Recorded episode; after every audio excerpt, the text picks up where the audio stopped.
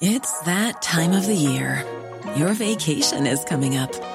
You can already hear the beach waves, feel the warm breeze, relax, and think about work.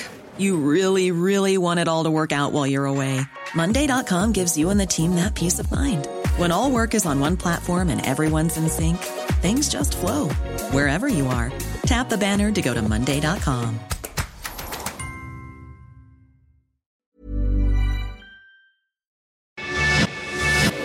Te lo cuento. Tu dosis diaria de noticias. Hola, soy Pau Mendieta y aquí te va tu dosis diaria de noticias. Te lo cuenta, te lo cuento. Tu update del caso Cienfuegos. El gobierno de México publicó el expediente con el que exoneraron al general Salvador Cienfuegos. Como te contamos, la Fiscalía General de la República decidió exonerar a Salvador Cienfuegos Cepeda de las acusaciones por sus presuntos vínculos con el narco. El viernes en la mañanera, López Obrador aseguró que apoyaba la decisión de la FGR de no presentar cargos contra Cienfuegos y hasta acusó al gobierno de Estados Unidos de fabricar un caso contra el militar. Obvio, el temite enojó a más de uno, así que para evitar más dimes y diretes, AMLO pidió que se hiciera público el expediente con todas las pruebas que presentó la DEA contra el ex titular de la Sedena, para que la gente se diera cuenta de que la evidencia era súper chafa. ¿Y lo hicieron? Digamos que sí. Al principio solo compartieron un documento de más de 700 páginas que incluía fotos y mensajes de texto que el gobierno estadounidense recopiló como evidencia. Tiempo después la FGR publicó un documento con la investigación que hizo México. La bronca es que venía con un montón de partes tachadas. Ups. Lo que sí se alcanzaba a leer en el expediente era la declaración del propio Salvador Cienfuegos, quien aseguró que las acusaciones en su contra eran estúpidas y una calumnia para México. ¿Qué dijo Washington? El gobierno de Estados Unidos no está nada contento con la libertad de Cienfuegos. El Departamento de Justicia dijo sentirse decepcionado con la decisión mexicana y hasta aseguraron que se reservan el derecho de volver a abrir el caso. Pero ahí no paró la cosa porque Washington dijo que México violó el Tratado de Asistencia Legal Mutua al hacer público un expediente judicial. ¿Y los derechos humanos? Una caravana migrante fue recibida a golpes por el ejército de Guatemala. Entre los huracanes que dejaron enormes daños en Centroamérica, la violencia cotidiana, la pobreza y la pandemia, miles de hondureños están buscando un mejor futuro para sus familias. Es el caso de cerca de 9.000 personas que conforman la primera caravana migrante de este año con el objetivo de llegar a Estados Unidos. Pero como todos sabemos, el camino no es nada fácil y ayer estos seres humanos fueron recibidos con golpes, gases lacrimógenos y palos por miembros del ejército de Guatemala. ¿Cómo se puso todo? La caravana salió el viernes de San Pedro Sula, Honduras, pero al llegar al departamento de Chiquimula, Guatemala, fueron recibidos con violencia por parte de la Policía Nacional Civil, el Ejército y distintas dependencias del gobierno de Alejandro Yamatei. El siguiente paso para los migrantes es llegar a México, pero el gobierno de López Obrador desplegó la Guardia Nacional en la frontera con Guatemala y aseguró que no dejará pasar a nadie sin los debidos controles migratorios y sanitarios. Esta caravana es particularmente especial porque será la primera que pida refugio en Estados Unidos bajo el gobierno de Joe Biden.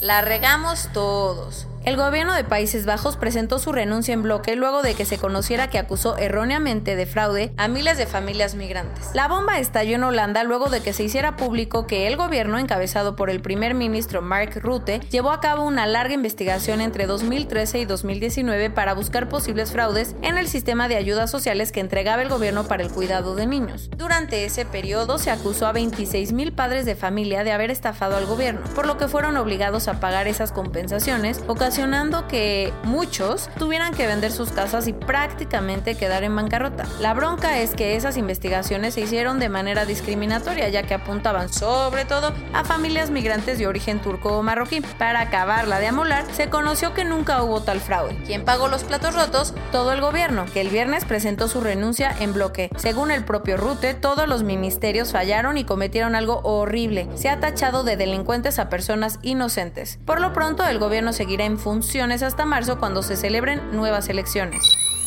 el Instituto Nacional Electoral decretó ciertas medidas que tendrá que acatar el presidente López Obrador durante sus conferencias mañaneras mientras estemos en plenas campañas electorales. Entre otras cosas, el INE prohibió que AMLO hable de financiamiento público, campañas, acceso a radio y televisión, ni que se meta en la vida interna de los distintos partidos políticos que van a competir. Esperemos los respete. El presidente tampoco podrá hablar de alianzas electorales, candidatos, encuestas o preferencias de voto para evitar dañar los principios de imparcialidad y neutralidad Y para que nadie se enoje, el presidente del INE dijo que esta medida se ha aplicado a todos los expresidentes. A respetar las normas. Cinco meses después de haber sido envenenado, motivo por el cual tuvo que ser trasladado a Berlín, el opositor ruso Alexei Navalny finalmente regresó a su país. ¿Cómo lo recibieron? Nada bien, porque fue detenido por las autoridades en el aeropuerto de Moscú acusado de violar la libertad condicional que tenía. La detención no tomó a nadie por sorpresa, porque el Kremlin ya había amenazado con hacerlo si Navalny regresaba a Rusia. A pesar de esto, el opositor dijo que estaba feliz de regresar a su país y aseguró que las acusaciones en su contra son fabricadas. Phil Spector, el famoso productor musical y asesino, falleció el sábado a los 81 años en una prisión de California. Como productor musical, Spector trabajó con artistas como Tina Turner o The Beatles, pero pasó a la historia por crear la fórmula de producción de Wall of Sound que fue empleada por muchos artistas como Bruce Springsteen. El final de su carrera, marcado por las drogas y el alcohol, llegó cuando asesinó a la actriz Lana Clarkson en 2003, delito por el que recibió una sentencia de 19 años en prisión. El Departamento de Correccionales de California mencionó que la muerte se debió a causas naturales. Todos creían que el 2021 iba a ser el año del reencuentro entre el Barça y Leo Messi, pero las cosas no empezaron con el pie derecho. Resulta que por primera vez en sus 753 partidos con el Barcelona, Messi fue expulsado ayer en el partido contra el Athletic Bilbao. Tras verificar la jugada en el bar, el árbitro decidió enseñarle la tarjeta roja al argentino por soltarle un golpe al defensa Asier Villalibre, quien lo estaba marcando. Para acabarla de amolar, el Barça cayó 3 a 2 ante el Bilbao en la Supercopa de España. Coronavirus global en el mundo. A nivel global ya hay más de 94.994.000 casos y hasta ayer en la noche al menos 2.029.000 personas habían muerto. En México, 1.641.428 personas se han enfermado de COVID-19 y desafortunadamente 140.704 han muerto. Lo bueno es que 468.708 personas ya han sido vacunadas. Recuerda, quédate en casa. Ok. Durante este fin de semana hubo más de 50.000 nuevos contagios en México. Para que te des una idea, el viernes y sábado se registraron más de 20.000 nuevos casos cada día.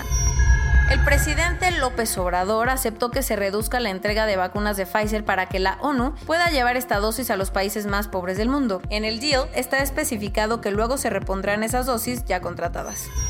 Miriam Esther Veras Godoy, la jefa del programa de vacunación universal en México, presentó su renuncia. Según fuentes oficiales citadas por Latin Us, todo se debe a diferencias con la implementación del plan de vacunación que presentó el gobierno. Claudia Sheinbaum informó que ya han sido vacunados el 99% de los médicos que atienden en la primera línea de la lucha contra el coronavirus en la Ciudad de México. El cardenal emérito de México, Norberto Rivera Carrera, fue hospitalizado el fin de semana por complicaciones de COVID-19.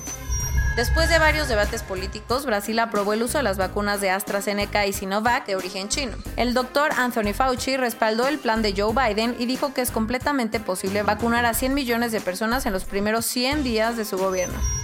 La ministra de Salud de Portugal dijo que su sistema hospitalario está a tal nivel de presión que está a punto del colapso. Un estudio demostró que las tasas de suicidio en Japón aumentaron un 16% en la segunda ola de contagios, la cual fue de julio a octubre. Y esto es todo por hoy. Nos vemos mañana con tu nueva dosis de noticias. Pau Mendieta se despide.